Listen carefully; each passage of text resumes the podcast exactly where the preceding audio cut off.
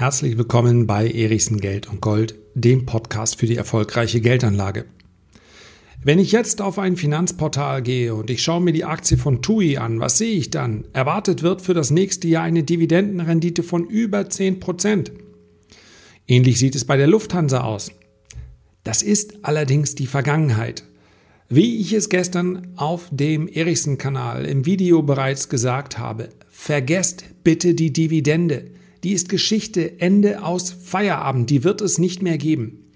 Und deswegen möchte ich exemplarisch anhand von Lufthansa, TUI und ein, zwei Werten mehr in dieser Episode beschreiben, warum es einige Aktien gibt, die zu den Krisengewinnern gehören werden, aber eben auch ganz, ganz viele, die wir aus dem Alltag kennen, die wir vielleicht auch lange im Portfolio hatten, die man aus meiner Sicht jetzt verkaufen muss.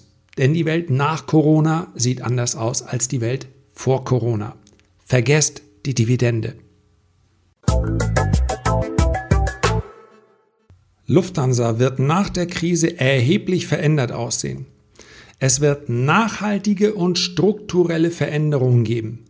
Es wird massive Einschnitte geben, denn auf eine sinkende Weltwirtschaft, auf eine schrumpfende Weltwirtschaft reagiert die Luftfahrt mit einem doppelt so starken Effekt. Es wird massive Einschnitte geben, und zwar in allen Bereichen. Das heißt also die Eurowings, die Austrian Airlines, Brussels Airlines, Swiss Airlines und, und, und. Sie alle sind davon betroffen und wir können heute noch nicht mal ansatzweise sagen, wie groß die Einschnitte sein werden. Das sind nicht meine Worte, sondern das ist das, was Carsten Spohr, der Lufthansa-Chef, am 19. März gesagt hat zu dieser Krise.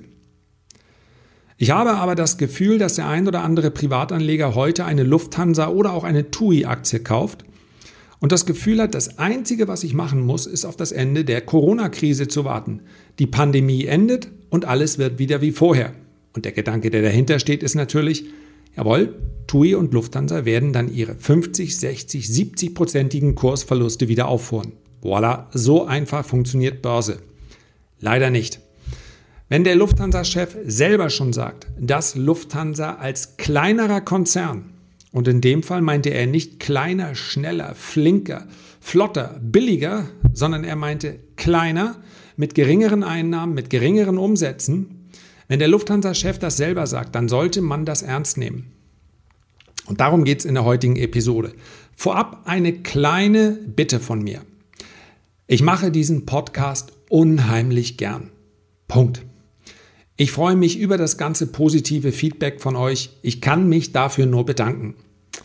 Ich möchte heute aber ganz eigennützig darum bitten, vielleicht magst du dir als kleine Aufmerksamkeit für diesen Podcast ein paar Minuten Zeit nehmen. Ja, ich denke ein, zwei Minuten, dann hat man das geschafft.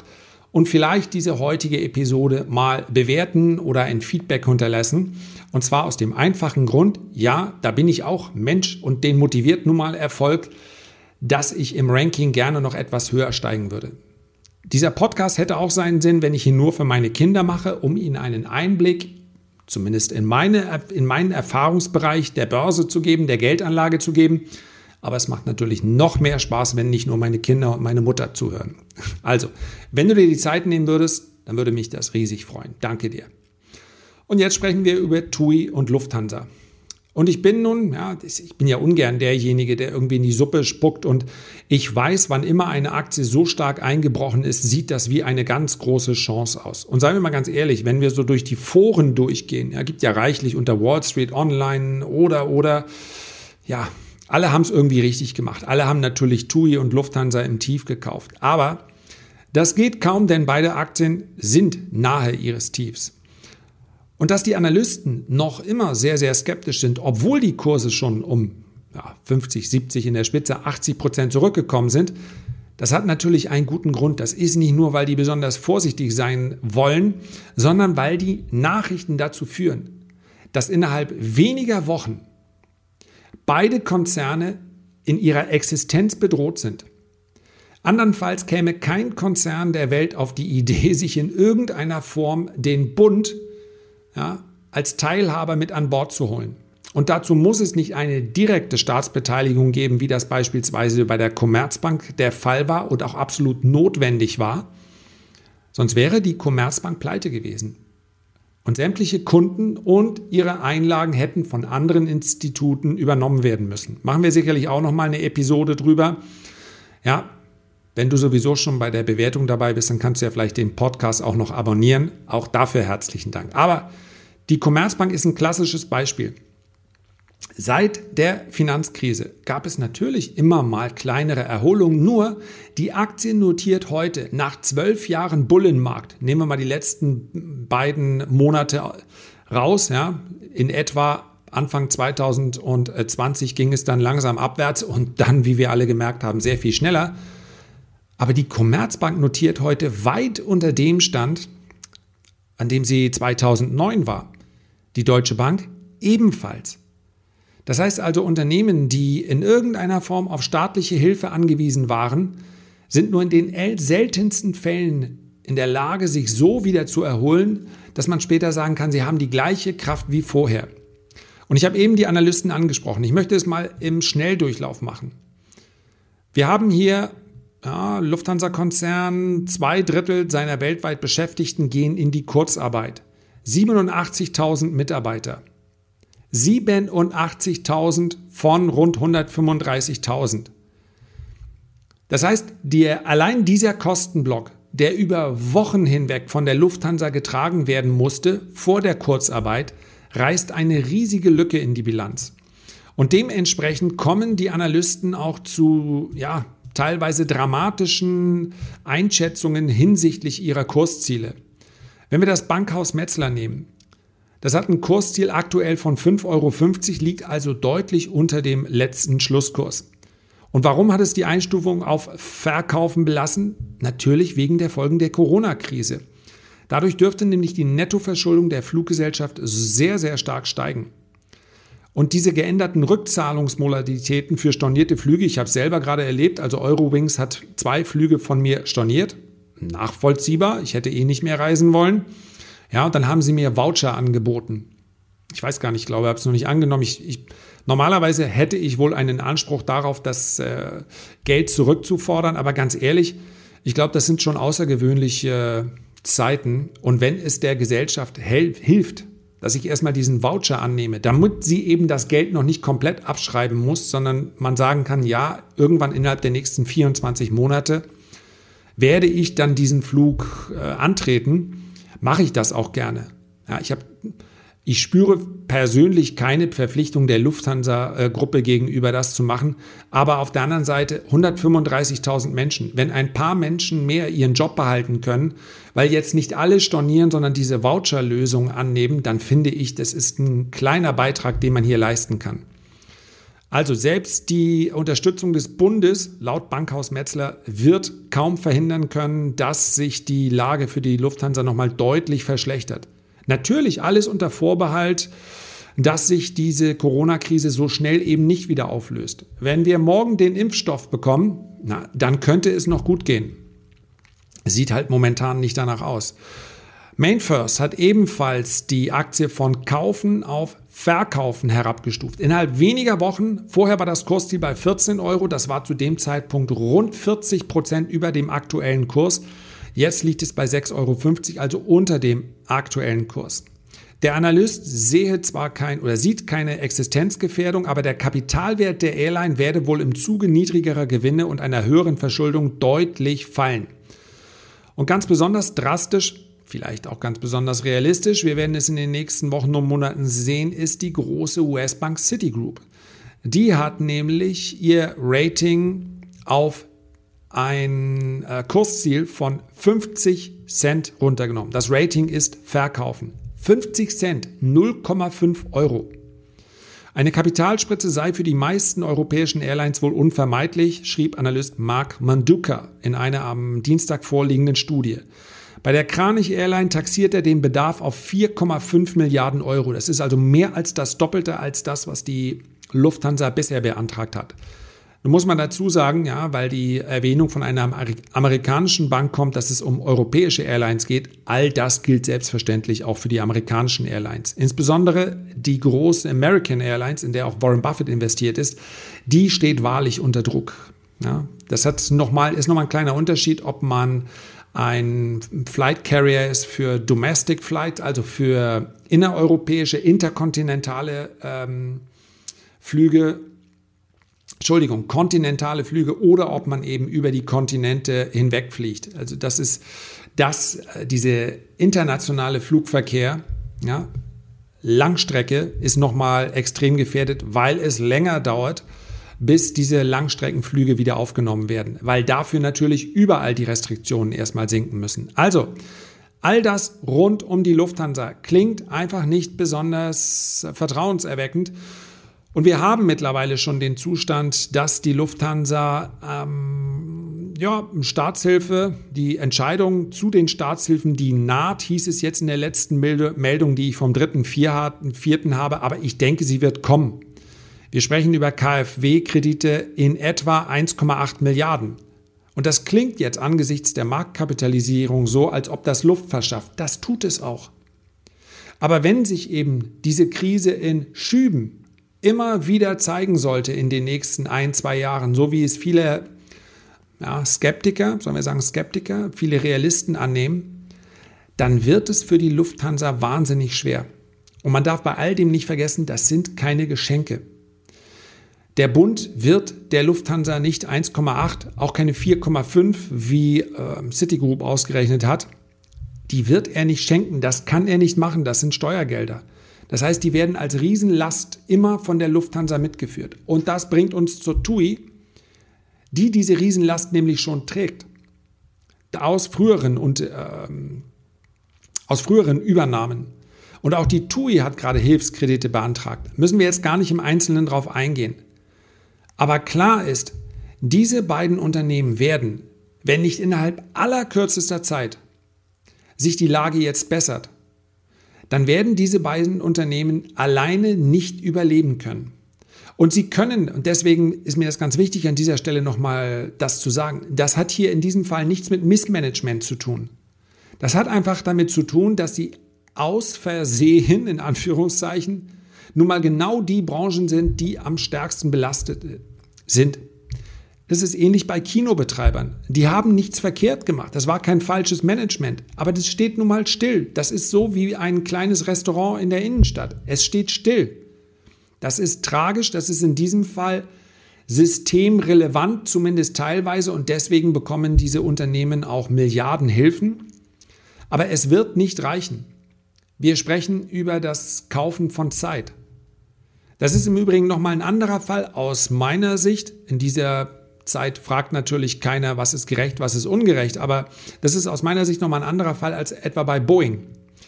Boeing ist in den USA derart systemrelevant. Ich mag dieses Wort eigentlich nicht, aber was meine ich damit? Wenn eine Gesellschaft so entweder in einer kritischen Branche tätig ist oder mit ihren Produkten so viele Menschen beliefert, oder auch das Umkippen dieser, äh, dieser Gesellschaft so viele Menschen in, äh, ja, aufgrund der Abhängigkeit schädigen würde, dann ist das systemrelevant. Bei den Banken wusste man, wenn die beiden kippen, Deutsche Bank, Commerzbank, dann wird es wahrscheinlich einen Dominoeffekt geben. Und es gibt eben einige Branchen, wo man sagt, wir wollen unsere eigene Airline behalten. Und in den USA ist es die Boeing. Zum einen ist das der Flugzeughersteller, der im Prinzip einzige ganz große Konkurrent zu Airbus. Das heißt, man wird Boeing nicht über die Klinge springen lassen. Wenn wir aber über Moral und Ethik sprechen, dann hätte es Boeing noch am ehesten verdient. Boeing hat grundlos für 60 Milliarden eigene Aktien zurückgekauft. Jetzt kann man ja sagen, naja gut, mit seinen Gewinnen kann man ja was machen, was man will. Es waren aber keine Gewinne. Boeing hat Gewinne geschrieben, Boeing hat aber auch seinen Fremdkapitalanteil massiv erhöht, um eigene Aktien zurückzukaufen. Das ganze Management steht natürlich sehr schön da. Boeing war an der Börse auch ein absolutes Erfolgsmodell. Das Problem ist nur, wenn du eigentlich gar nicht wächst, da macht es keinen Sinn, die Fremdverschuldung hochzufahren und davon dann eigene Aktien zu kaufen und dann womöglich noch den, das Management besser zu bezahlen, weil der Gewinn pro Aktie dann natürlich zwangsweise steckt, steigt. Entschuldigung. Heute braucht Boeing Staatshilfen, 60 Milliarden, und sie sind, ich sagte es bereits, in einer so systemrelevanten Position, dass sie einfach sagen können, wir möchten die 60 Milliarden, wir wollen aber keine Staatsbeteiligung. So sieht es aktuell bei Boeing aus. Und wenn wir die letzten Meldungen für voll nehmen können, dann wird Donald Trump dem folgen. Noch grotesker wird es, wenn wir über Kreuzfahrtschiffe sprechen. Vielleicht hast du schon mal gehört, ja, TUI hat mein Schiff. Es gibt aber noch deutlich größere Kreuzfahrtreedereien, wie zum Beispiel Carnival Corp, Royal Caribbean Cruises und, und, und. Mehrere davon sind scheinbar amerikanische Unternehmen. Zumindest haben sie gerade in den USA Staatshilfen beantragt. Das Problem ist nur, für diese könnte es ganz eng werden. Denn Carnival Corp klingt amerikanisch, hat auch überwiegend amerikanische Besucher, aber hat sich äh, schon lange entschieden, aus Steuergründen in Panama sich niederzulassen. Und das wiederum könnte natürlich den amerikanischen Steuerzahler mehr als irritieren. Du versteuerst einfach mal im Eigenland gar nichts, weil du dir sagst, Panama ist doch viel billiger und außerdem soll Panama ja sehr schön sein. Wenn es nicht mehr so gut läuft, dann rufst du aber den amerikanischen Staat und sagst, ah, hallo, hallo, äh, wir sind eigentlich, eigentlich sind wir einer von euch. So, man kann das verstehen. Aus Sicht des Managements ist es ja klar, dass die jetzt nach jedem Strohhalm greifen. Aber in dieser heutigen Episode soll es ja um die Frage gehen, muss ich mich an solchen Unternehmen jetzt beteiligen? Ich muss es nicht. Ich kann das schon mal vorwegnehmen. Achtet nicht auf die Dividende. Vergesst die Dividende. TUI, Lufthansa, Carnival und noch etliche andere eine Occidental Petroleum, habt ihr vielleicht auch gehört, das ist die Ölgesellschaft, an der sich Warren Buffett vor ein paar Monaten, da sah die Welt noch anders aus, beteiligt hat. Vergesst die Dividende. Diese Unternehmen werden aus meiner Sicht Stand jetzt keine Dividende zahlen. Nicht in diesem Quartal, nicht im nächsten Quartal. Und selbstverständlich, und das zeigt uns die Vergangenheit, ein Unternehmen, welches Staatshilfen in solch einem Umfang, wie es notwendig sein wird, um sie am Leben zu erhalten, in Anspruch nimmt, hat selbstverständlich diese Staatshilfen zuerst zurückzubezahlen, bevor sie dann eine Dividende ausschüttet.